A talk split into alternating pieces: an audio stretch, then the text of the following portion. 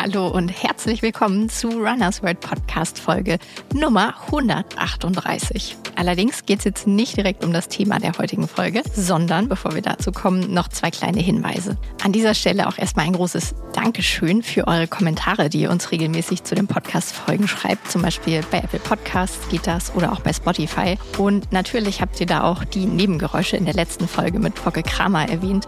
Die haben uns selbst auch nicht gefallen und wir versprechen euch auf jeden Fall, dass wir unser Bestes geben, damit die nächsten Folgen keine störenden Nebengeräusche mehr haben. Hinweis Nummer zwei zu einer Folge aus dem Dezember und zwar zu unseren Literaturtipps für Läuferinnen und Läufer. Da haben sich viele von euch gewünscht, dass wir die Bücher auch nochmal in den Shownotes verlinken. Das haben wir jetzt nachgeholt, also schaut auch gerne nochmal in die Shownotes dieser Folge rein, dann findet ihr die Bücher, die wir euch da empfehlen, besonders schnell. So, und damit aber nun zu dieser Folge. Ihr habt es wahrscheinlich schon im Titel gelesen. Es geht um Inga-Lena Schönburg-Heuk oder auch Leni Runner, wie ihr sie wahrscheinlich bei Instagram kennt. Sie ist auf dem Cover unserer März-Ausgabe zu sehen. Diese Ausgabe liegt ab dem 13. Februar am Kiosk. Deswegen gibt es jetzt ein paar Tage vorher schon als kleine Vorschau sozusagen den spannenden Podcast zu der großen Heftgeschichte, die meine Kollegin Hanna Lindemann geschrieben hat. Und um das zu machen, hat sie Leni zu Hause in Bamberg besucht. Da will ich dann jetzt eigentlich auch gar nicht zu viel vorwegnehmen. Ich finde, es ist ein sehr spannendes Gespräch geworden, sehr authentisch und es macht auf jeden Fall Lust aufs Laufen, Leni zuzuhören. Aber hört doch am besten selbst. Jetzt und hier im Runners World Podcast. Kleiner Spot vorweg, dann kommt das Interview mit Leni. Ich bin Ela Wildner und wünsche euch ganz viel Spaß mit dieser Podcast-Folge. Werbung. Wir hoffen natürlich, dass der Runners World Podcast euch auch ein treuer Begleiter im Alltag ist. Gerade jetzt im Winter ist es natürlich aber auch wichtig, das Immunsystem zu unterstützen und vielleicht so eine kleine Gesundheitsroutine sich zuzulegen. Was dabei helfen kann, die HOSC Supershots, die wir euch hier einmal ans Herz legen möchten. Zum Beispiel die HOSC Supershots in der Sorte Immun, die unterstützen eben das Immunsystem mit Vitamin D, C und Zink und können so dazu beitragen, dass ihr gut und gesund durch den Winter kommt. In einer Flasche habt ihr fünf Shots. Das heißt, ihr könnt einfach aufdrehen, einschenken und schon genießen. Für mehr Infos oder wenn ihr die HSC Super Shots selbst probieren möchtet, schaut mal in die Shownotes, da haben wir euch das Ganze verlinkt. Und darüber findet ihr auch noch die anderen leckeren Sorten Antiox, Energie und Bauchgefühl. Werbung Ende. Ich darf hier im Podcast begrüßen Inga-Lena Schönburg-Heuk. Wir dürfen Leni sagen. Und danke, gerne. dass du dir Zeit für uns nimmst, Leni. Super gerne. Ich freue mich. Danke dir. Äh, allererste Frage gleich vorweg. Du wolltest ja gerne noch einen Lauf unterbringen zwischen diesem Termin und dem vorherigen. Hat das geklappt? Warst du gerade schon laufen? Absolut. Also ich musste mich schon ganz schön sputen, aber ich finde, es ist ja auch das Schöne am Laufen. Man braucht im Grunde wenig Zeit vorher und danach, um trotzdem irgendwie ein effizientes, schnelles, gutes Training zu machen, nachdem man sich besser fühlt. Und ich war tatsächlich jetzt nur 36 Minuten am Rennen und äh, nach Hause ganz schnell in die Dusche, mir noch schnell einen Shake gemacht, ähm, den ich jetzt hier nebenbei noch trinke und bin super froh, dass ich diese kleine Pause zwischendrin genutzt habe und jetzt mit dir hier sprechen darf. Und ich glaube, wir dürfen es verraten, jetzt äh, gerade 30 Sekunden vor Aufnahmebeginn hast du auch noch einen äh, Instagram-Post schnell fertig gemacht und, äh, und rausgeschickt. also äh, ja, schon wieder ein voller, ein voller Tag bei dir. Ja, das ist ähm, ja äh, ganz spannend. Ich äh, wenn man mich mal vor zehn Jahren gefragt hätte, wo ich heute so stehen würde, dann hätte ich äh, mich sicherlich woanders gesehen. Aber ähm, das ist ja auch das Schöne, wenn man da flexibel ist und als Sportler irgendwie ähm, den Hobby oder das Hobby zum Beruf machen kann oder eine Art, ich sag mal in Anführungsstrichen, Berufung vielleicht sogar findet und äh, den Sport, den man früher als Leistungssport gemacht hat, jetzt einfach auch als Beruf so umsetzen kann und letztlich das Laufen natürlich auch für mich ein Teil meiner Arbeit ist und ja, ich das Ganze auch noch mit äh, vielen Leuten teilen darf und eben sie auch motivieren kann und mein Wissen da auch weitergeben kann. Das ist schon ein ganz, ganz großes Geschenk. Ja. Und ich durfte dich ja letzte Woche auch schon äh, besuchen bei dir zu Hause in Bamberg und habe dich da einen Tag begleitet und habe dann auch, glaube ich, einen ganz guten Eindruck bekommen von dem, was du so tagtäglich machst. Und das ist eine ganze Menge, kann man, glaube ich, sagen. Denn du bist, und vervollständige bitte, wenn ich hier jetzt was vergesse, du bist Laufcoach, Ernährungsberaterin, ähm, du bist auf Social Media aktiv, du trainierst Kindergruppen, hast wechselnde Laufgruppen in Bamberg und nicht zuletzt bist du natürlich auch noch Mama von zwei Söhnen. Ist das halbwegs vollständig gewesen? Wie viel habe ich vergessen? Das klingt schon mal hervorragend. Das deckt, glaube ich, so das Gros meines Alltags ab. Nebenbei muss man noch Ehefrau sein und, äh, und Hausfrau natürlich auch. Und ja, unterwegs sein ähm, bei Marathons. Man ist Motivatorin, man ist selber irgendwie noch Sportler. Aber ja, das ist ähm, diese große Menge an, an Aktivitäten, wie du sie gerade genannt hast, ist total schön, weil es alles Bereiche sind, die mir auch viel Energie geben. Es ist zwar manchmal viel und man jongliert schon so zwischen Mama sein, eben Alltag organisieren und äh, den beruflichen ja, Herausforderungen und Themen, die man so angehen möchte. Aber gleichzeitig ist es einfach, sind alles so positiv besetzte Themen. Und deswegen bin ich super dankbar dafür, so leben und arbeiten zu dürfen und letztlich da jeden Tag wieder aufs Neue so die richtige Balance und die richtigen Themen eben auch äh, zu finden. Du hast gerade schon gesagt, so das Laufen ist immer noch in ganz, ganz vielen ähm, Bereichen deines Alltags ähm, Mittelpunkt. Und vielleicht, bevor wir über äh, das sprechen, was du jetzt äh, aktuell tagtäglich äh, machst und was dich da alles so beschäftigt, äh, machen wir vielleicht noch mal einen kleinen Ausflug, denn das hast du auch gerade auch schon gesagt, du kommst ja aus dem Leistungssport. Du warst mehrere Male deutsche U23-Meisterin und äh, hast dir 2010 den Titel der deutschen Meisterin über den Halbmarathon erlaufen und ähm, hast deine Karriere auch schon ziemlich früh gestartet. Und ähm, Genau, wenn man da mal ganz weit zurückgeht, wie kamst du zum Laufen und wie ist es dann dazu gekommen, dass du ähm, in den Leistungssport auch eingestiegen bist? Also mein Weg in den, in den Laufsport war jetzt, glaube ich, kein so klassischer. Ähm, ich bin eigentlich so ein Multisportler, als Kind Fußball gespielt, dann zum Handball gewechselt, nebenbei Tennis und Schwimmen angefangen zu machen einfach generell auch einen sehr aktiven Alltag gelebt. Also bei uns war das Fahrrad unser Fortbewegungsmittel und nicht das Auto eigentlich so im Alltag und ähm, wirklich so ein richtiges Dorf- und Draußenkind gewesen. Das heißt eigentlich immer aktiv gewesen und viel barfüßig unterwegs. Aber ich hatte damals einen Nachbarn, der eben auch seinen Sohn trainiert hat und der hat mich dann immer wieder mitgenommen zu so kleinen Waldläufen und so lokalen Veranstaltungen. Und so kam ich irgendwie in den Laufsport und ähm, irgendwann hat dann tatsächlich auch äh, ja meine Mama und ich haben dann beschlossen, okay, es ist in Ordnung, dass ich jetzt zusätzlich noch mit der Leichtathletik anfange.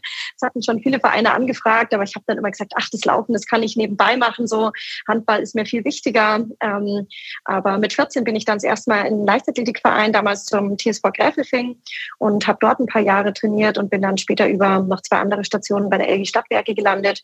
Und so mit 18 habe ich dann meinen ersten großen Erfolg gehabt. Da wurde ich deutsche Crossmeisterin, für mich völlig überraschend.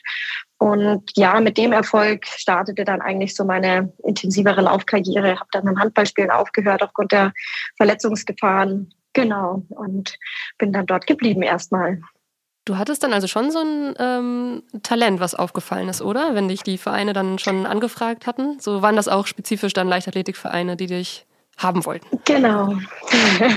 genau, das war ein Leichtathletikverein, aber für mich, ich war einfach ein, ich war einfach, oder ich bin auch einfach so ein Sportmensch. Ich liebe das, mich zu bewegen und draußen zu sein und da auch diese Leichtigkeit zu haben.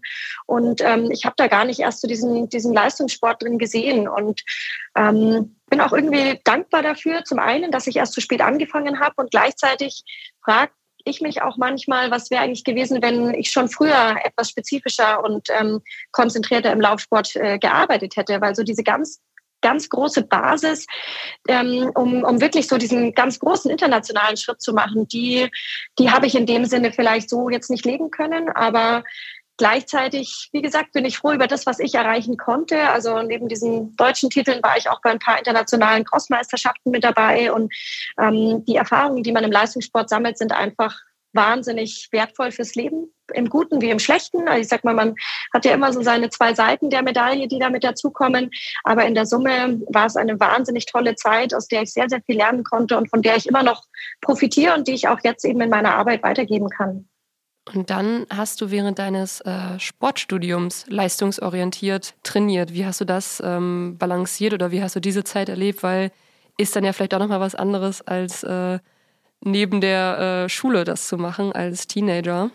Hm, das stimmt. Ja, also ich, ich fand es eigentlich eine sehr schöne Zeit. Ich hatte natürlich sehr fokussiertes Training. Wir haben 10, 12, 14 Mal pro Woche trainiert nebenbei hatte ich meinen Sport äh, in der Uni, aber es hat mir eigentlich ganz gut getan, beides zu haben. So einmal den Sport und gleichzeitig aber auch irgendwo was für den Kopf, ein bisschen Entlastung, ähm, Alltag und Struktur, die dir eben so ein Studium auch mitgeben. Und ähm, ja, für mich war das eigentlich eine, eine total ereignisreiche Zeit, in der ich mich auch damals eben leistungssportlich ähm, gut entwickelt habe und ähm, trotzdem auch die Möglichkeit hatte, trotz dieses Studiums eben in Trainingslager zu fahren, zu Wettkämpfen unterwegs zu sein. Und mir hat es eigentlich sehr, sehr gut gefallen, diese Zeit, ja.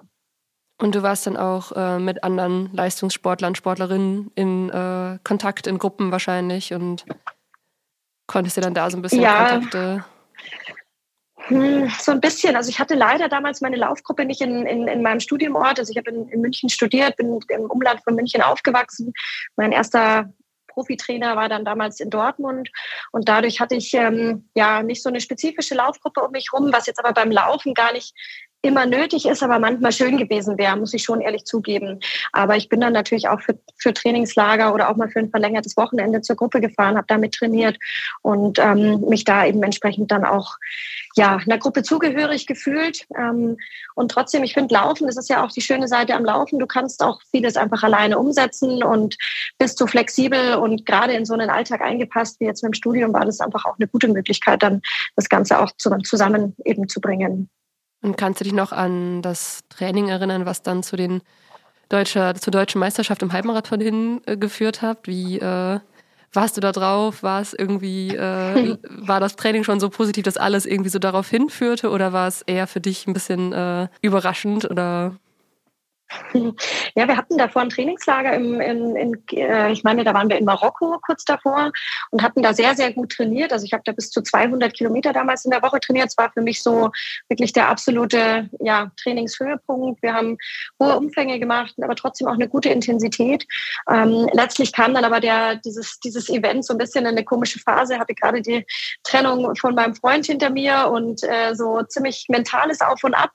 Aber vielleicht war genau das auch das, was es ausgemacht hat, dass ich an dem Tag extrem fokussiert war und mir wirklich ganz stark auch eingeredet habe, ich mache das für mich und ich will da heute alles abrufen und ähm, zeigen, was ich kann. Und ja, da habe ich eigentlich erst gemerkt in dem Event noch viel mehr eigentlich, wie extrem relevant eben auch der Kopf ist in so einem Rennen. Und ähm, bin da einfach sehr fokussiert und kontrolliert gelaufen und mit der Basis, die wir da gelegt hatten, ging das an dem Tag tatsächlich gut aus. Ja, und das, das ist es ja auch, was den Sport so ausmacht. Das ist nicht alles ganz genau planbar. Selbst wenn man gute Trainingswerte hat, kann man im Halbmarathon, im Marathon, kann so viel noch dazwischen kommen. Aber dass man an dem Tag, an dem Tag X alles abrufen kann, das ist, ähm, das ist schon ein tolles Gefühl muss dann einiges zusammenkommen. Und ja, wie du sagst, so der Kopf, äh, der Kopf spielt eine wichtige Rolle. Darüber hatten wir uns äh, letzte Woche, als ich bei dir äh, sein durfte, auch schon ein bisschen unterhalten, wie wie wichtig die mentale Verfassung ist für ähm, Erfolge im Laufen, was es ausmachen kann. Ähm, wie hast du mhm. so deine Zeit im Leistungssport ähm, in Sachen ähm, Druck auch erlebt? War das äh, ein Thema, was bei dir eine Rolle gespielt hat oder bist du da immer ganz äh, locker flockig ähm, mit, mit umgegangen? Hm. Ja, also ich glaube, das Thema Druck und, und Leistungsdruck, äh, Erwartungshaltung, die von außen kommt, aber die vor allem ja bei uns Sportlern irgendwie schon auch von innen geprägt ist, ähm, das ist kein leichtes Thema. Ähm, ich persönlich hatte da schon meine Schwierigkeiten damit. Ich habe immer sehr, sehr viel von mir verlangt und bin vielleicht auch deshalb an manchem gescheitert, weil ich mir zu viel Druck gemacht habe und das Gefühl hatte, zu viel ja, zu viel Erwartung erfüllen zu müssen, was vielleicht gar nicht ähm, von außen gefordert war, aber ich von mir selber einfach diesen hohen Anspruch hatte ähm, und dadurch manchmal gar nicht alles abrufen konnte. Und ähm, gerade das wurde mir eigentlich erst einmal mehr bewusst, als ich aus dem Leistungssport ähm, schon draußen war und 2015 beim Wings for Life World Run in München gelaufen bin.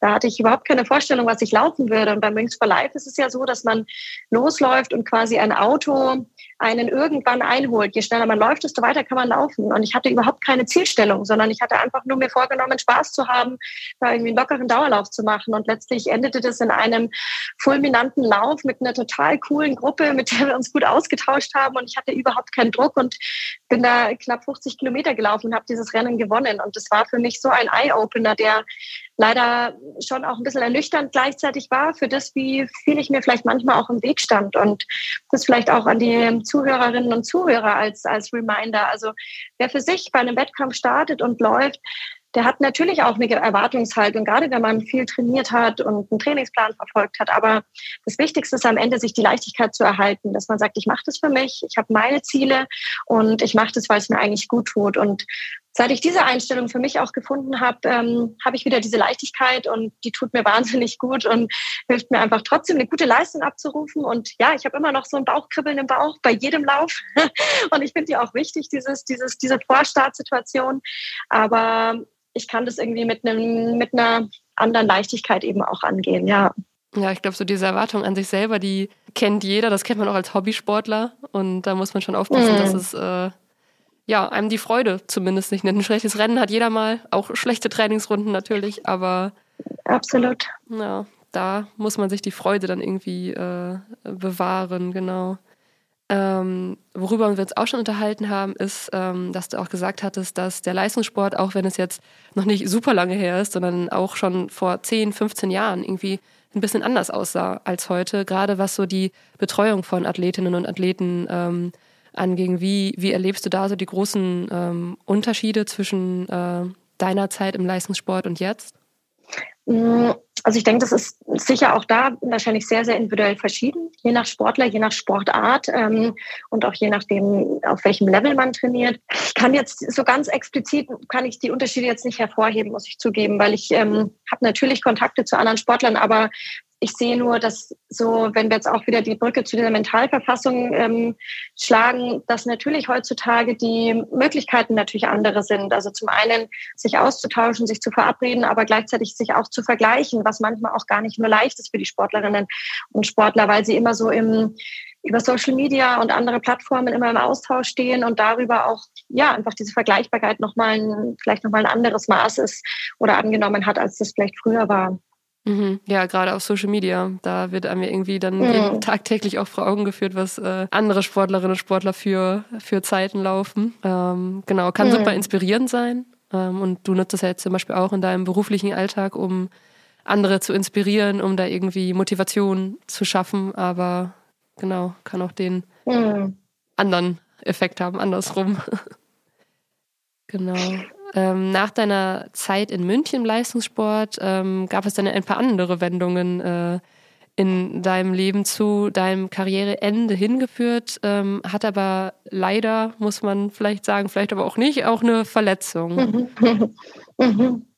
Also ich hatte damals ähm, wahrscheinlich einfach aufgrund von viel Training kombiniert, vielleicht auch mit dem Mentaldruck, das kann, kann man im Nachhinein sowieso nicht sagen. Und auch währenddessen hätte ich jetzt keine Antwort drauf gehabt. Ich hatte so eine Mittelfußverletzung, die aber auch relativ ähm, ja, unspezifisch war. Also es war bildlich nichts zu sehen, aber ich hatte einfach so eine latente Überlastung im Mittelfuß, die mir halt jeden Dauerlauf, jedes schnelle Training einfach ähm, ja so ein bisschen verdorben hat. Und damals ähm, begann dann einfach so eine Zeit dieser Verletzung, wo dann auch ein Umdenken passiert ist. Und es war so im Jahr 2011, also 2010 wurde ich deutsche Meisterin und das Jahr später kam dann diese Verletzung. Und ähm, ja, ich muss zugeben, natürlich jetzt es ist immer retrospektiv immer so ein bisschen äh, anders, wie man die Situation einschätzt. In dem Moment selber war ich wahnsinnig enttäuscht und auch hilflos und habe ähm, nach Antworten gesucht und nach Wegen gesucht, um diese Verletzung in den Griff zu kriegen und überlegt, was sind die Perspektiven und wo komme ich damit hin und ähm, wie kann ich da weitermachen. Aber jetzt so von heute betrachtet bin ich ähm, auch irgendwie in gewisser Weise froh, wie sich der Weg dann entwickelt hat und dass mir diese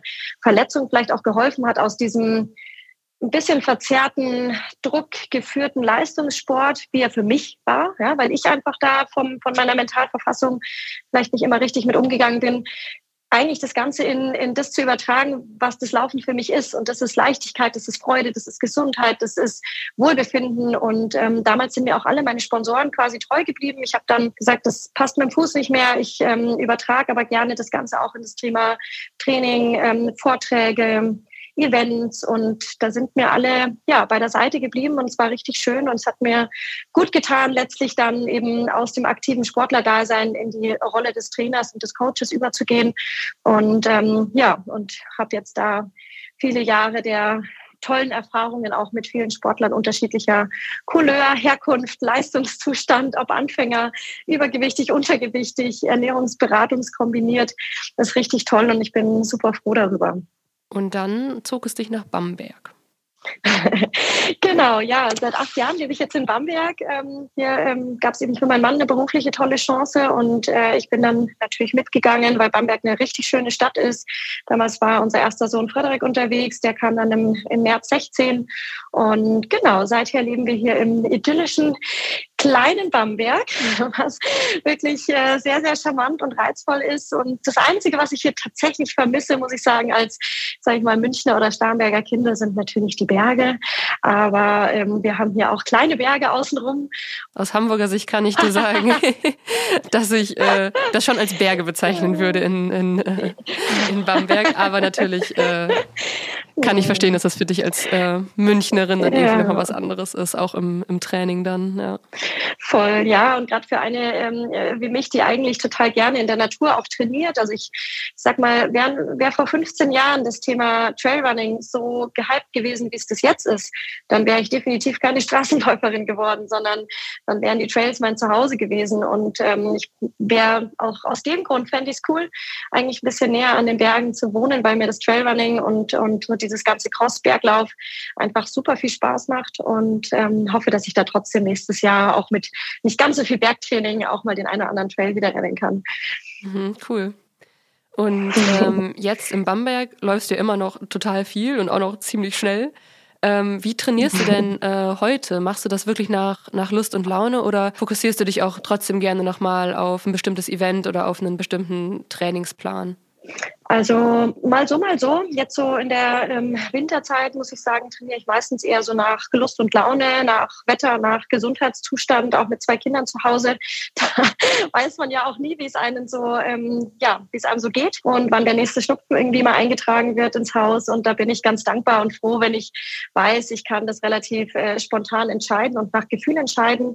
Derzeit habe ich auch kein großes Ziel. Also ähm, ich sag mal, wenn ich jetzt mal den den ja 2024 äh, Laufkalender so ein bisschen in meinem Kopf zurechtlege, dann wäre so mein erstes Ziel äh, Mitte Anfang April vielleicht den Berliner Halbmarathon zu laufen und dann vielleicht den Wings for Life im, im Mai zu rennen oder auch da schon mal einen Marathon, dann ein paar Trails so Richtung Juni, Juli und natürlich auch noch Straßenläufe, zehn Kilometer und dann in Richtung Herbst auch noch mal einen Marathon. Und deswegen, ich finde, dass man schon auch als ich bezeichne mich ja nicht als Leistungssportler, sondern als vielleicht ambitionierten Hobbyläufer, so wie die meisten Zuhörer hier das auch sind. Also für mich gehört Laufen absolut in meinen Alltag. Ähm, ich laufe drei bis fünfmal pro Woche in der Regel, wenn ich jetzt kein ganz absolut großes Ziel vor mir habe. Aber selbst dann würde ich jetzt fünf Tage Laufen pro Woche eigentlich nicht mehr überschreiten. Und ähm, genau, mit dieser Balance komme ich eigentlich gut zurecht, also muskulär, knöchern, verletzungsseitig.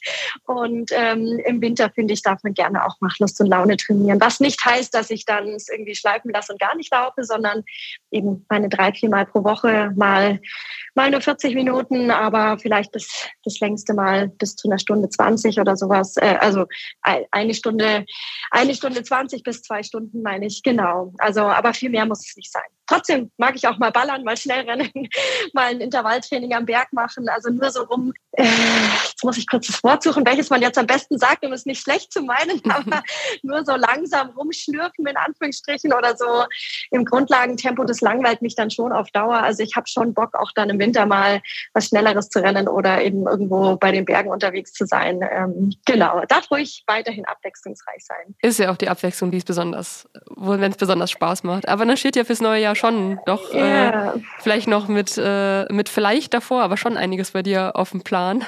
Und, Absolut. Ähm, yeah. Genau, was ja bei dir jetzt gerade irgendwie auch einfach ein großer Teil ist, ist deine, deine kleine Familie in Bamberg deine ähm, zwei Söhne und ähm, da bleibt ihr aber trotzdem aktiv und du hast dich ja auch ein bisschen auch auf dieses äh, Thema Kinder und Bewegung spezialisiert. Du trainierst in Bamberg ähm, Kindergruppen auch ähm, im Alter von ungefähr sieben bis elf, sowas, richtig, ne? Mm, ja, also auch kleinere teilweise, genau. Also das Thema Kindertraining, klar, wenn man Eltern wird, ähm, Mutter wird, dann verändert sich das ja auch, dass man so seine, seine, einmal seine Arbeitszeiten, seine Energie, seinen Alltag einfach anders gestalten muss. Und ähm, seit ich halt sehe, dass auch mein Sohn Frederik, der wird jetzt acht im März, der ist halt einfach natürlich auch der Mama ein bisschen folgend, freiwillig oder unfreiwillig, aber nein, eher freiwillig, macht er natürlich vieles mit. Und klar, als der klein war, äh, durfte musste er mich auch immer wieder schon mal zu Dauerläufen begleiten. In der Corona-Zeit, da war er ähm, eben vier, da bin ich auch dann mit dem Kleinen im Jogger, bin ich dann mit ihm mal 15 bis 20 Kilometer gelaufen. Er ist geradelt und ich bin halt gelaufen und er war immer in Aktivität, in, in, in Bewegung und die Kinder lieben das, die brauchen das und ähm, fordern es auch. Inzwischen begleiten sie mich auch gerne eben auf dem Fahrrad oder auch mal laufend.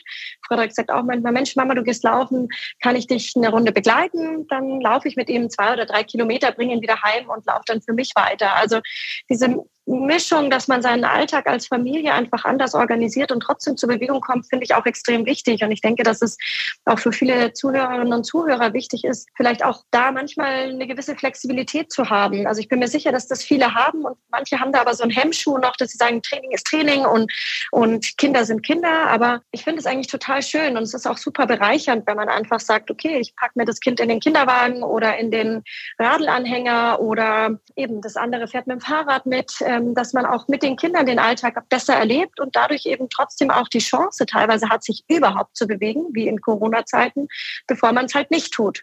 Und ähm, ich habe da viel auch mit den Kindern wirklich total schöne Erlebnisse gehabt auf den Spielplätzen. Wir sind irgendwo hingeradelt, gejoggt, dann Pause gemacht, zum nächsten Spot gejoggt, dort Eis gegessen. Also da einfach ähm, ja flexibel zu sein und den Kindern damit auch die Chance zu geben, das Ganze auch mit zu erleben und entsprechend auch eine Beziehung zum Sport auch mit aufzubauen. Ja. Mit dem Babyjogger und deinem Sohn drinne bist du auch teilweise mhm. Wettkämpfe gelaufen, oder? Tatsächlich. Also ich bin mal mit, mit Frederik, da war der ah, knapp eineinhalb bin ich mal den Women's Run in Köln gelaufen. Ich weiß noch, wie da mich die Leute angeschaut haben, als wäre ich irgendwie eine Irre. Da bin ich mit ihm vorne drinnen, äh, wirklich im Viererschnitt, diese acht Kilometer gelaufen in 32 Minuten äh, über diese Brücken hoch und runter. Und er saß da drin und hat mich angefeuert. Das war wirklich ein Erlebnis. Ähm, ja, kriege ich immer noch Gänsehaut. Es war so schön, also so zu spüren, wie man es trotz dieser familiären Herausforderungen irgendwie schafft, immer noch fit zu bleiben und die Kinder aber auch dafür so zu begeistern. Und das, das finde ich ist äh, ja einfach ein total schönes Gefühl. Ja. Und selbst wenn sie nur am, am Streckenrand stehen und anfeuern, das ist auch schon schön, gell? Aber eben, sorry für den äh, für die Ergänzung noch, aber auch inzwischen laufen sie ja selber auch mit. Also die sagen auch, äh, ich sage, Mensch, da gibt's einen Lauf, dann sagt Frederik sofort, gibt es auch einen Kinderlauf. Ähm, dann sage ich, hm, da jetzt nicht oder Mensch, da jetzt schon und dann melde ich ihn mit an oder inzwischen dreht er das auch manchmal um und sagt, ähm, Mama, wo ist denn der nächste Lauf? Ich will mal wieder irgendwo teilnehmen. Oder wir drehen es sogar ganz um und ich sage, Mensch, da ist ein Laufräder, kannst du mal dem Papa sagen, dass du da laufen möchtest? Ähm, weil ich würde da vielleicht auch laufen, dann ist die Motivation noch größer für die ganze Familienbande zu so einem Event zu fahren. genau, also es ist eigentlich schön, ist von meinem Sport zu unserem Familiensport irgendwo auch geworden. Kinder schauen sich ja auch alles an und da hat man dann vielleicht auch irgendwie ein bisschen eine Vorbildfunktion, ähm, dass die Kinder auch Lust bekommen, sich zu bewegen. Hast du denn vielleicht noch ähm, Tipps, wie man, wie man Kinder so zur Freude an der, an der Bewegung bringt. Du bist natürlich, also dein Alltag dreht sich ja eh ums Laufen. Du bist ein sehr, sehr aktiver Mensch. Aber so im, im Alltag, wenn äh, ja vieles sich vielleicht, äh, ja, manchmal einfach äh, Terminstress und Zeit ist ja irgendwie alles manchmal ein bisschen eng. Ähm, hast du da vielleicht Tipps, wie, wie man das so ganz einfach in den Alltag einbauen kann? Dieses Bewegung ja. mit, mit Kindern, egal wie alt sie sind? Absolut. Also ich denke, einmal ist es wichtig, schon zu überlegen, wie schaffe ich vielleicht den, den Schul- oder Kindergartenweg auch schon in Aktivität zu verbringen. Also sei es jetzt ähm, das Kind mit dem Fahrrad dorthin zu bringen oder selbst zu joggen oder zu radeln. Also dass das Kind quasi damit auch schon in Bewegung ist. Also gerade so dieses morgendliche schon mal frische Luft holen, kennen ja vielleicht manche auch so aus dem Alltag, wie, ach, wie viel Energie das eigentlich schon gibt. Also da auch zu überlegen, lieber eine gewisse größere Flexibilität, auch wenn manchmal der Weg dorthin auch schwer ist, dass man auch mal eine Hürde überwinden muss und sagen muss, Mensch, die Viertelstunde zusätzlich einplanen oder auch mal bei nicht so gutem Wetter trotzdem irgendwie den Umweg zu nehmen, zu sagen, ich nehme jetzt das Fahrrad und das ist wichtig, dass man das einfach etabliert, weil es geht ja einmal um die Bewegung und einmal letztlich schon auch um irgendwo ein gewisses nachhaltiges Denken und Handeln. Und auch das versuche ich irgendwie damit so ein bisschen ähm, mit umzusetzen mit den Kindern. Aber ich denke, gerade so die, der einfachste Weg ist es irgendwie mit Arbeits- oder ohnehin zurückgelegten Wegen vielleicht zu verbinden, den Heimweg auch mit einer kleinen Umwegschleife vielleicht nach Hause dann hm, zu bewältigen, was vielleicht in der Großstadt manchmal auch ein bisschen schwieriger ist. Aber auch da einfach jeder für sich mal zu überlegen, wie kann ich das verändern und dann aber eben auch zu sagen, okay, was sind so diese kleinen Bewegungsmomente, die auch schon hilfreich sein können. Also sei es das, wir gehen am Nachmittag ähm, eben zu Fuß zum Spielplatz und nehmen uns einen Ball mit oder eine Kreide und malen uns Sprungspiele auf. Also einfach so diese ganz allgemeine Bewegungs Aufforderungen, wofür Kinder in der Regel gar nicht viel brauchen. Aber wir das ein bisschen verlernen, also einmal die Kinder es verlernen, weil der Alltag oft ein bisschen stressiger ist, vielleicht als der so war, als ich jetzt irgendwie ähm, vor 37 Jahren auf die Welt kam. Ähm, aber da einfach auch mal wieder zurück zu überlegen, wo finde ich denn die Zeit und Bewegungsfenster, um eben mit meinen Kindern gemeinsam auch in Bewegung zu kommen. Eine Eisdiele findet man ja überall. Dann kann man Absolut. einen bewegten Ausflug ja. zur Eisdiele machen. Ja, im Notfall auch das. Also es muss ja nicht jedes Mal sein, aber ähm, für mich war das schon auch manchmal der Aufhänger zu sagen, schaut mal, ähm, Frederik auf, du, du gehst aufs Fahrrad, den Kali habe ich in Jogger gesetzt ähm, und wir laufen halt zur, nicht zur ersten Eisdiele, sondern erst zur zweiten fünf Kilometer weiter. Ja, und dann sind wir doch alle in Bewegung. Und ähm, so lernen sie eben auch, wie wichtig das ist. Und ich sage auch meinen Kindern relativ, ich bin mit allem, glaube ich, ziemlich, ähm, ziemlich offen mit meinen, auch mit meinen Gefühlen, dass ich auch sage, schaut mal, ich brauche das jetzt auch. Also es geht ja nicht nur um dich als Kind und dass du in deine Mutterrolle, die ist ja manchmal gar nicht so einfach. Man wird da ja reingeworfen von, ich will jetzt nicht sagen von jetzt auf gleich und natürlich äh, will man das auch, aber äh, trägt das Kind neun Monate aus und dann ist es aber da und dann merkt man eigentlich erst, was das für eine wahnsinnige Veränderung für eine mitbringt und auch welche Herausforderungen. Und ich war auch teilweise überfordert von dieser Situation, ja, so eine krasse Abhängigkeit plötzlich zu haben. Dieses Kind brauchte mich. Wir waren auch am neuen Ort, wir hatten keine Familie drumherum, wir haben keine Freunde erstmal gehabt, wir mussten uns da ein neues soziales Umfeld aufbauen und ähm, dann hast du wenig Zeitfenster auch für dich. Und für mich war das schon schwierig als Sportlerin, die früher 10, 12, 14 Mal eben trainiert hat pro Woche, zu dem Zeitpunkt oder zu der Situation, dass ich plötzlich immer ein kleines Wesen um mich herum hatte. Und ähm, da musste ich echt ähm, viel lernen und auch durch viele Auf und Abs irgendwie auch gehen, für mich emotional und körperlich und so vom, vom gesamten ähm, Gefühl her, weil man ja auch eine gewisse Abhängigkeit entwickelt. Und selbst wenn man neun Monate schwanger ist und da ja auch nicht mehr trainiert, wie man es früher gemacht hat, so ist man halt doch plötzlich in einer, ja, in einer recht neuen Situation, die man auch erst noch verarbeiten muss. Werbung. Gerade jetzt im Winter ist eine ausgewogene und gesunde Lebensweise total wichtig, wenn ihr fit fürs Laufen sein wollt. Stichwort Immunsystem unterstützen.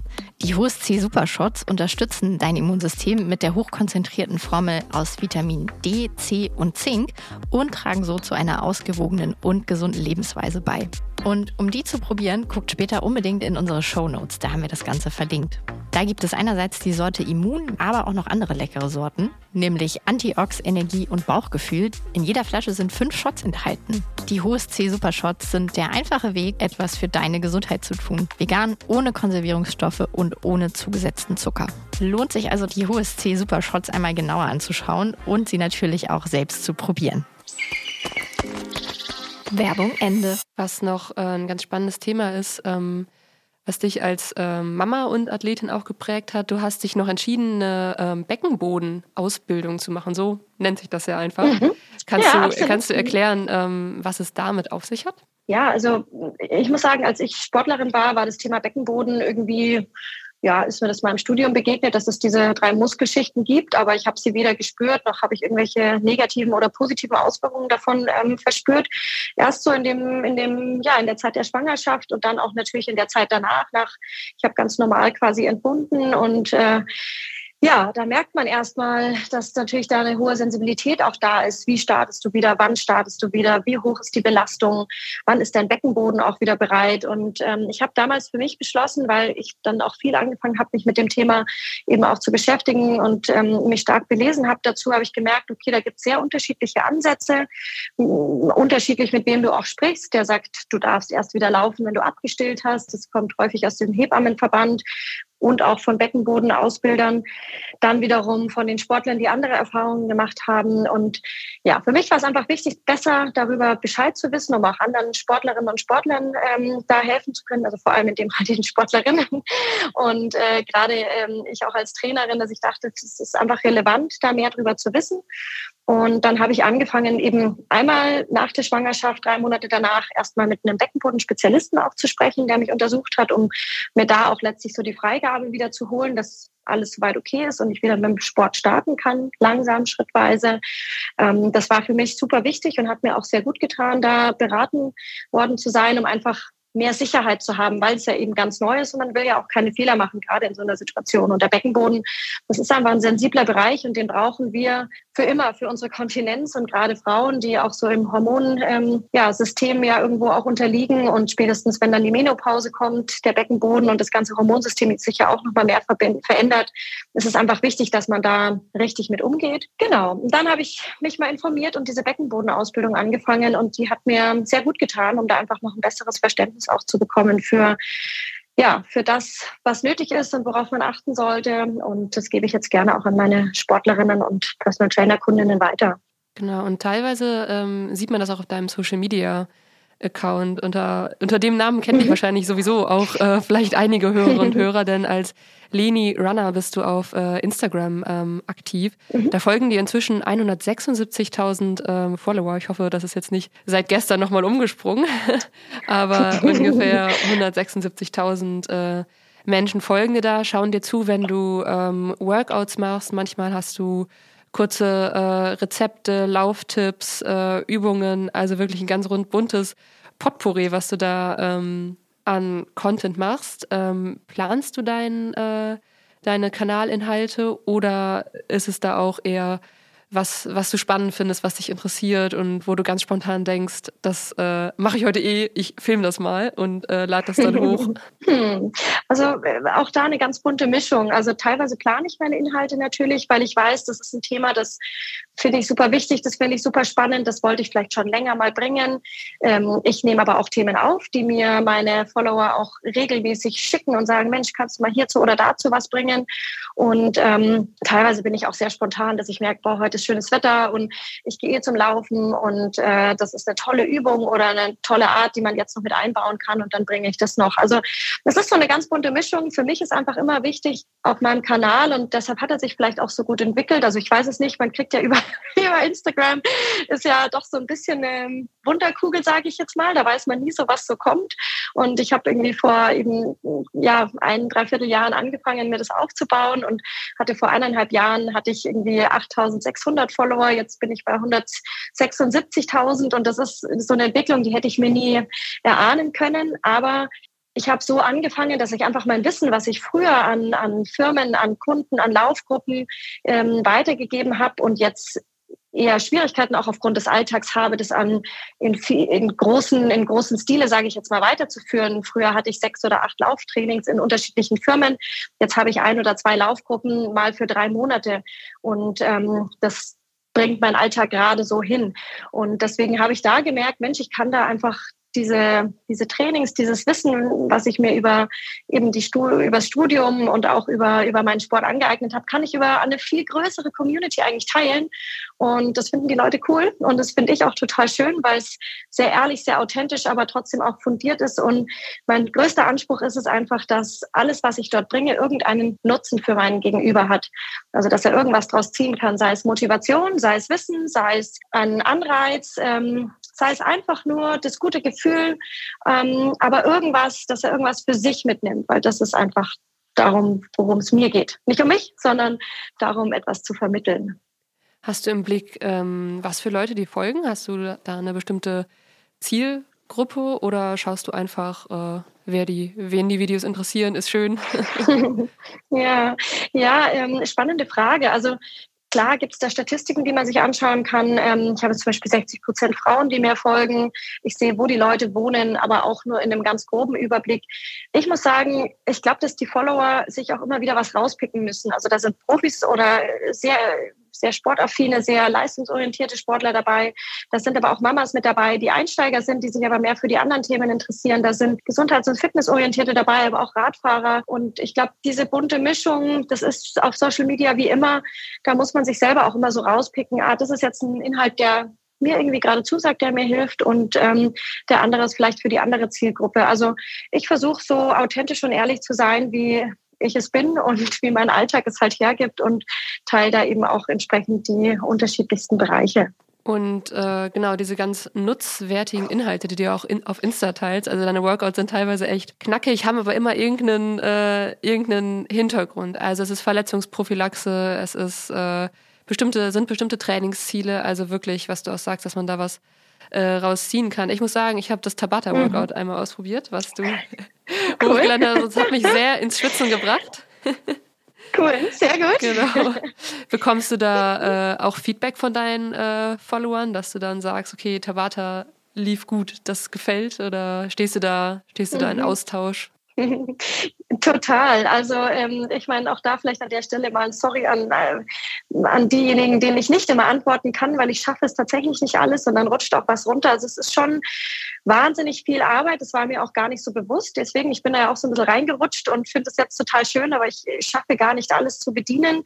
Ähm, Versuche mein allerbestes, aber klar kriege ich auch Rückmeldungen ähm, eben über, wie du sagst, boah, das war mega intensiv oder hey, die Übung finde ich cool, aber eben auch, und das finde ich richtig schön, auch Anregungen, Inspiration, dass mich Leute fragen und sagen, hey, kannst du mal darüber was bringen oder ich habe eine Verletzung, ich brauche da und da die Hilfe und entweder antworte ich da privat oder ich versuche das Ganze eben auch einfach über ein neues Workout, über ein neues Thema eben auch abzudecken. Also freue ich mich immer, gerne melden und, und mir Rückmeldung geben. Nein, das ist wirklich super, super schön und ich muss wirklich sagen, ich meine, dafür mache ich es ja. Ich mache dieses Social Media, weil es mir einfach, weil ich es schön finde, Leute zu motivieren und zur Gesundheit und zu mehr Bewusstsein eben auch anzuregen und Wissen zu teilen, weil ich glaube, dass wir Läufer ähm, und ich musste das ja auch manchmal die Lernen durch Schmerzen Methode auch zu oft anwenden, dass wir eben manchmal nur laufen und über den Punkt auch gehen, der uns gut tut.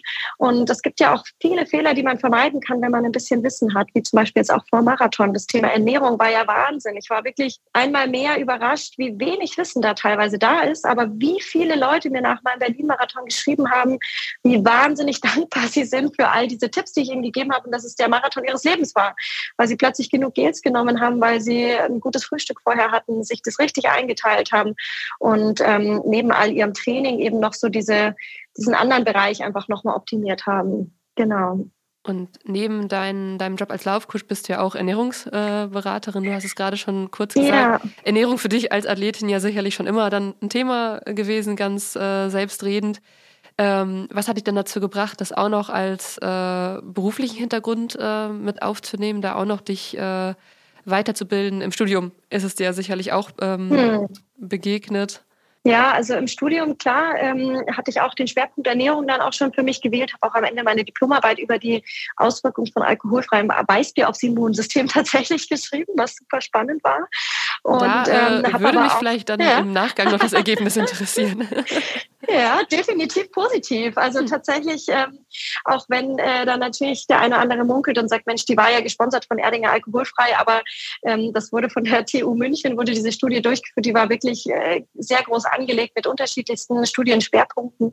Ähm, und deswegen bin ich mir da sicher, dass da äh, nichts äh, fälschlich irgendwie als Ergebnis ähm, kommuniziert wurde, aber ähm, definitiv sehr empfehlenswert. Und ich muss für mich auch sagen, also so im Sommer, wenn ich von einem Dauerlauf komme, finde ich das eine sehr schöne Erfrischung.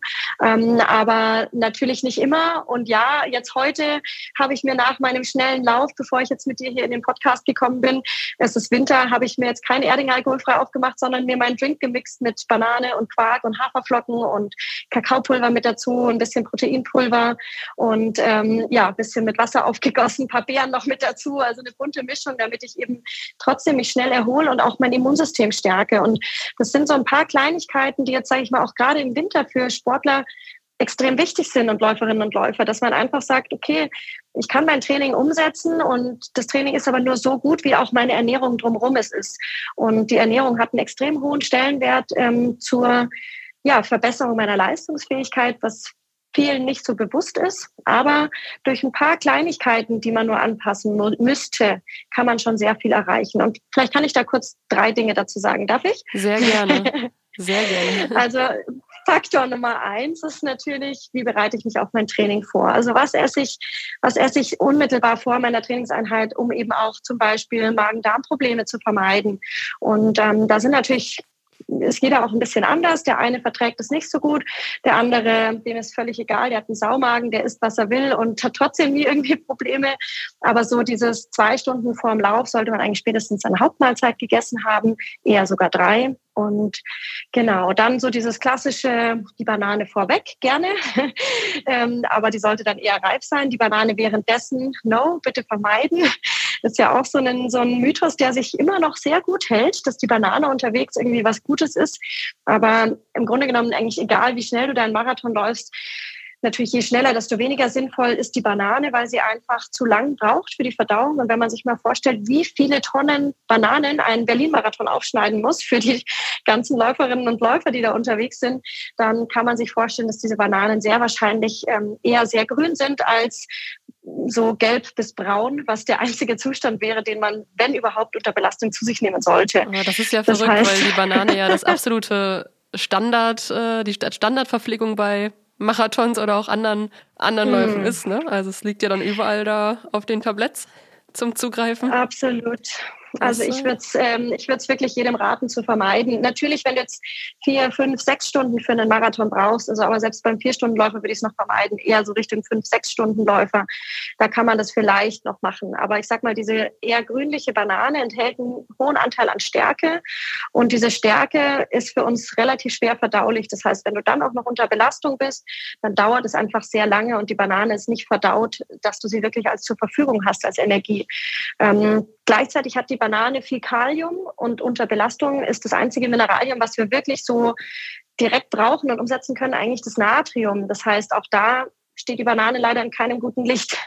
Und deswegen muss ich schon zugeben, dass diejenigen, die wirklich sagen, ich nehme an so einer Veranstaltung teil, für die ich viel Geld ausgebe, für die ich mich lange vorbereite, für die ich wirklich auch sehr viel Energie einfach aufbringe, um dort zu sein, macht es einfach Sinn, die Ernährung zu planen, zu strukturieren und sich dann auch am besten einfach was mitzunehmen. Und das ist im Grunde eigentlich schon noch am Ende des Tages einfach eine klassische Sporternährung, wie es jetzt so ein Powerbar, ähm, ISO-Getränk oder ein Gel ist, ja, was einfach Natrium enthält und eine optimale Mischung an Kohlenhydraten Kohlenhydraten, die schnell verfügbar ist, die nicht so im Magen liegt und ähm, ja, einfach vom, vom Körper schnell verdaut werden kann und entsprechend dann auch dich in der Leistung fördert. Ich versuche jetzt hier mal kurz das Image der Banane äh, zu retten.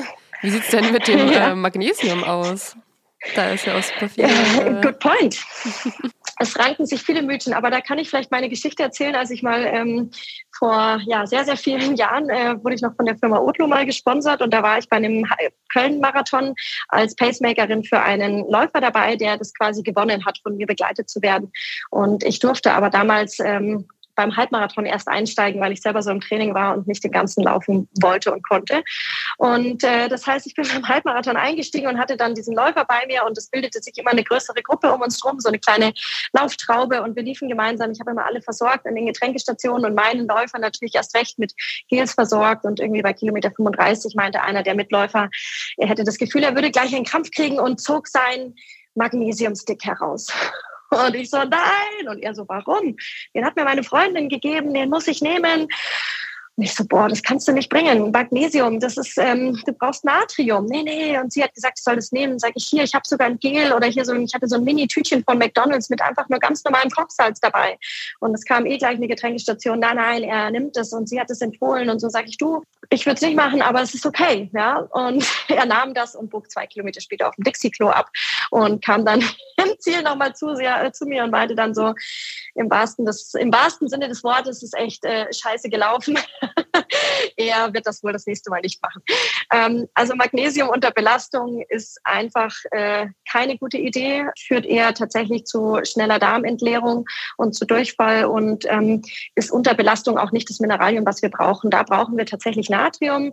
Über, da kann man sich selber seinen Drink auch machen mit, mit Glucose und Natrium im, im Wasser angemischt, wenn man, es gibt da unterschiedliche Rezepturen, die man auch mal nachlesen kann oder eben ganz klassisch über ein Gel oder ein ISO-Getränk, was man sich mitnimmt oder an der Strecke eben die Versorgung dann auch zu sich nimmt.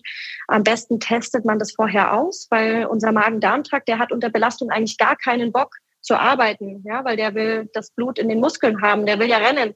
Und das heißt, wir müssen wirklich auch den Körper trainieren, dass er in der Lage ist, eben dieses, ja, diese zugeführten Kalorien auch zu verbrauchen. Und da sagt man so generell fünf bis sieben Mal das Ganze probiert, führt dazu, dass der Körper das eben auch lernt, ähm, besser anzunehmen und dann auch verdauen zu können. Gut, die Banane, äh, weil sie so lecker ist, dann gerne nach dem Rennen vielleicht, oder? Yes, danke, Hanna. Genau, ich wollte gerade sagen, die Banane ist ja kein schlechtes Lebensmittel, ganz im Gegenteil. Also ich esse auch gerne die Banane und die Banane ist generell schon ein, ein, eine, eine gute Energiequelle, vor allem zum Beispiel auch danach. Also wenn du vom Sport kommst, die Banane enthält eben viel Kalium, ist auch ähm, bei Bluthochdruck und ähnlichen Varianten ein, ein wichtiges Mineral, das Kalium. Und deswegen ist die Banane schon gut. Ich würde nur generell dazu raten, eher die gelbe, beziehungsweise je näher es an den Sport geht, vorher und danach die leicht bräunliche Banane zu nehmen. Und ich finde, sie ist eine super Grundlage im Shake. Und ich finde, so ein Shake ist generell eine sehr gute Möglichkeit, auch wenn man vom Sport kommt. Da sind wir vielleicht beim Punkt Nummer drei. Jetzt haben wir ja für davor, für während und danach noch gesprochen. Wenn man vom Training kommt, geht es ja vielen so, dass sie überhaupt keinen Hunger haben und sagen, oh nee, und, und je intensiver es war, desto weniger hungrig ist man ja eigentlich. Aber der Moment nach dem Sport ist extrem entscheidend, gerade die erste Stunde, um das um wirklich die Kohlenhydratspeicher wieder aufzufüllen. Da gibt es so zwei Open-Window-Fenster. Einmal das Open-Window-Fenster für die Muskulatur, dass sie eben bereit ist, Kohlenhydrate einzulagern. Und das gilt vor allem in der ersten Stunde.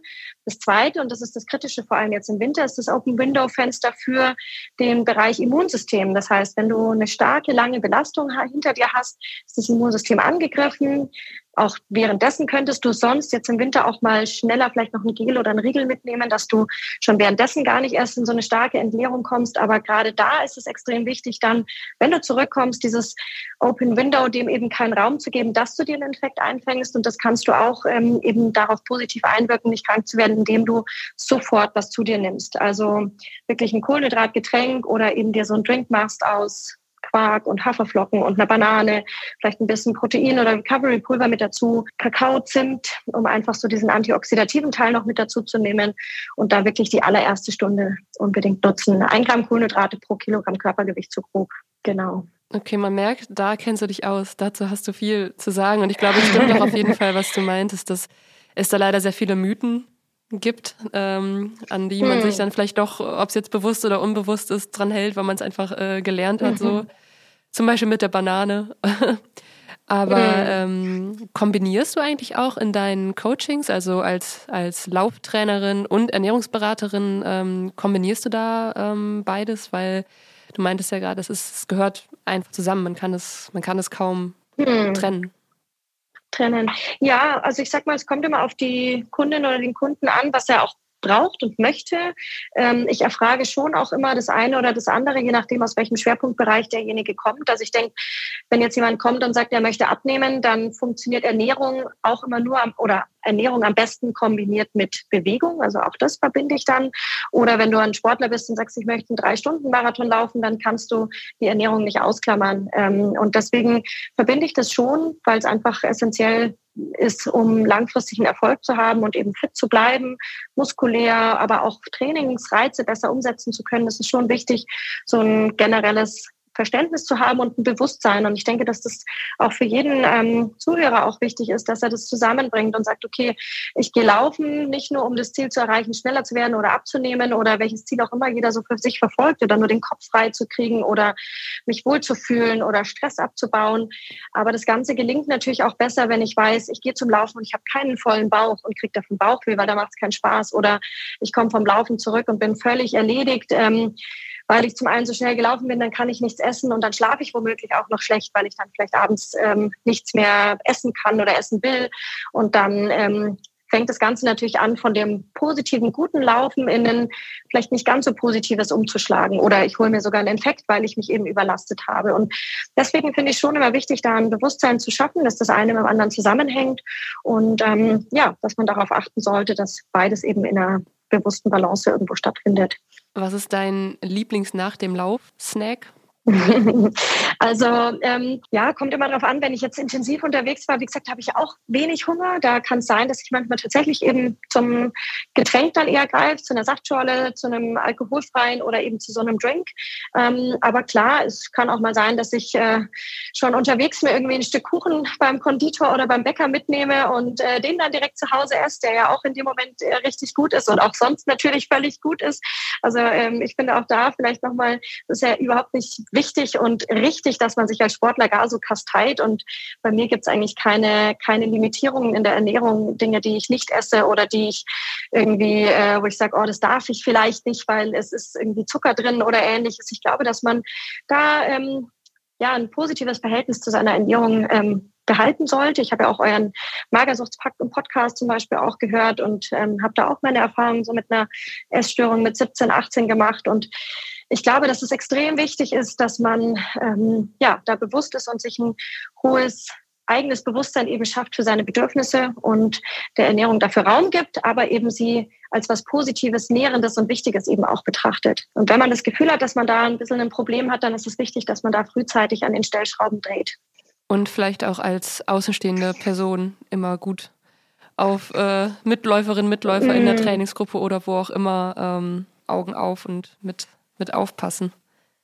Genau. Ja, absolut. Und das wurde im, im, Sport vielleicht früher auch gar nicht so beachtet. Also ähm, als Leistungssportler, ja, da geht es ums Training, aber was der, die Sportlerin drumherum macht, hatte ich das Gefühl, auch, auch bei uns in den Trainingsgruppen manchmal, dass es da, dass da nicht ausreichend drauf geschaut wurde. Also wir hatten auch immer wieder natürlich ähm, Läuferinnen dabei, die eben eine Essproblematik ähm, hatten oder vielleicht sogar die Essproblematik hatten, so in den Laufsport gekommen sind. Also das ist ja auch gar nicht so ungewöhnlich, gerade weil Laufen ja mit einem ja, einfach weil man jedes Kilo ja trägt, wie man so schön sagt. Und dass manche eben aus so einer Essstörung, die sie aus einer psychischen Belastung ja oft, die sich aus einer psychischen Belastung ja auch oft entwickelt, dass sie in so eine Essstörung reinrutschen, bulimisch oder über eine Anorexie, über eine Magersucht und dann aber in so eine Mischform kommen, in diese sogenannte Anorexia athletica, also so dieser Magersucht kombiniert mit dem Sport, ja, dass man dann wenig isst, aber dann geht man laufen, weil man vorher gegessen hat und so weiter. Also das entwickelt sich so. Und eine gewisse Zeit kann der Körper das auch kompensieren. Wir hatten früher immer wieder auch Läuferinnen bei Wettkämpfen, die ja, sahen fürchterlich aus. Die waren nur Haut und Knochen und trotzdem konnten sie schnell laufen, aber die kamen halt und waren dann auch relativ schnell dann irgendwann wieder über Verletzungen weg. Und das ist schade. Und deswegen ist es extrem wichtig, dass man da ein hohes Bewusstsein hat und eben natürlich, wie du sagst, auch auf die Umgebung mit aufpasst, dass man da einfach schaut, wie geht's der Person? Und wenn man merkt, das entwickelt sich in die falsche Richtung, dass man da frühzeitig auch drüber spricht und das kein Tabuthema ist. Ganz im Gegenteil. Es ist extrem wichtig, dass das thematisiert wird und dass dieser Körperkult, wie er ja auch heutzutage oft ist, dass man da einfach anfängt, nicht allem zu glauben. Und dafür ist vielleicht auch Social Media eben auch manchmal auch schwierig, weil man immer im Vergleich steht und da draußen halt auch viele immer in ihren positiven Glücksmomenten unterwegs sind. Gefühlt sieht man auch nur schlanke, dünne, trainierte Sportler. Man sieht auch immer das, was man sehen will. Ja, man folgt auch denen, die man sehen will, vielleicht als gute oder auch schlechte Beispiele. Aber ja, es ist wichtig, dass man da ähm, auch auf sich hört und äh, sich von falschen Bildern, falschen Filtern, falsch bearbeiteten Covern von Magazinen äh, nicht falsch leiten lässt. Hast du da Tipps, wie man das am besten bewerkstelligen kann? Denn beim Scrollen auf Instagram oder anderen äh, Social Media Plattformen ist es ja einfach super schwierig. Also man, man rutscht da ja einfach mhm. in diesen Algorithmus, in dem alles äh, immer sonnig, immer schön ist. Ähm, mhm. was, was kannst du dafür für Tipps geben, damit das ja. vielleicht nicht, nicht so stark passiert, gerade wenn es um, um die eigenen Leistungen beim Laufen vielleicht geht? Mhm. Also zum einen finde ich ganz, ganz generell, dass man aufhören sollte, sich zu vergleichen. Also dass man nicht ähm, sich immer in diesen Vergleich mit den anderen stellt, um zu sagen, oh, der ist besser oder ich bin besser oder ähnliches, sondern eher das als Inspiration sieht, zu sagen, hey cool, die hat die und jene Trainingseinheit gemacht, aber ich mache meine. Also das ist, glaube ich, so eine ganz allgemeine Haltung, die ganz wichtig ist, dass man diese diese Art des ständigen, ja, eben miteinander Vergleichens einfach mal aufhört, weil ich bin ich und du bist du. Und da muss man einfach versuchen, ein bisschen mehr bei sich selber auch zu bleiben. Aber gerade junge Leute, die noch nicht so stabil in ihrer Persönlichkeit sind, und das war ich früher in der Zeit zum Beispiel auch nicht, für die ist das gar nicht so einfach. Und auch für die Eltern, die jetzt hier zuhören, ist es, glaube ich, schon eine große Herausforderung in der Zeit wie jetzt. Und deswegen umso wichtiger finde ich es eigentlich einmal, die Menge an Konsum zu reduzieren und zu kontrollieren. Also einmal nicht ständig eben sich in den Vergleich, den man ja automatisch irgendwo ein bisschen bekommt, weil man eben scrollt, ähm, nicht ständig am Gucken ist in Social Media, sondern die Zeit darin eben auch begrenzt. Und zum anderen eben auch ähm, ja die Persönlichkeit einfach versucht generell einfach zu stärken und zu sagen, ich bleibe mehr bei mir und ähm, ich nehme das, wie gesagt, eher als, als positive Inspiration und Leute, die mir nicht gefallen oder falsche Bilder, die mir nicht gefallen, einfach auch ähm, wieder rauszunehmen und einfach auch zu wissen, dass nicht alles echt ist, was da draußen zu sehen ist. Auch das ist ganz, ganz wichtig. Ich glaube, das nehmen wir als schöne Schlussmessage. Ich äh, gehe mal davon aus, dass dein Tag äh, weiterhin äh, gut gefüllt ist jetzt gleich. immer. Und immer positiv, also meistens positiv, nicht immer leider. Aber genau, jetzt kommt gleich der Sohn nach Hause und ich freue mich auf einen aktiven Nachmittag mit den Kids. Und ähm, ja, und habe ja meine Laufeinheit schon hinter mir und ein schönen, schönes Gespräch mit dir. Es hat mir viel Spaß gemacht. Danke. Ja, ich danke dir ganz herzlich und dann wünsche ich dir ganz viel Erfolg für deine Laufziele, aber auch für alle anderen Dinge, die du dir jetzt äh, vorgenommen hast. Und genau, vielen Dank für das Gespräch. Ja, danke an euch äh, Zuhörerinnen und Zuhörer. Alles, alles Gute und äh, findet eine gute Balance zwischen Belastung und Entlastung. Macht's gut. Tschüss. Noch nicht abschalten? Podcast abonnieren nicht vergessen. Falls ihr es noch nicht getan habt, dann lasst uns ein Abo da und verpasst so auf keinen Fall, wenn die nächste Podcast-Folge erscheint. Wenn ihr Ideen habt, welche Themen euch noch fehlen bei uns im Runners World Podcast, dann schreibt uns das doch sehr gerne in die Kommentare. Und ansonsten freuen wir uns einfach drauf, wenn ihr beim nächsten Mal wieder reinhört. Bis dahin, macht's gut.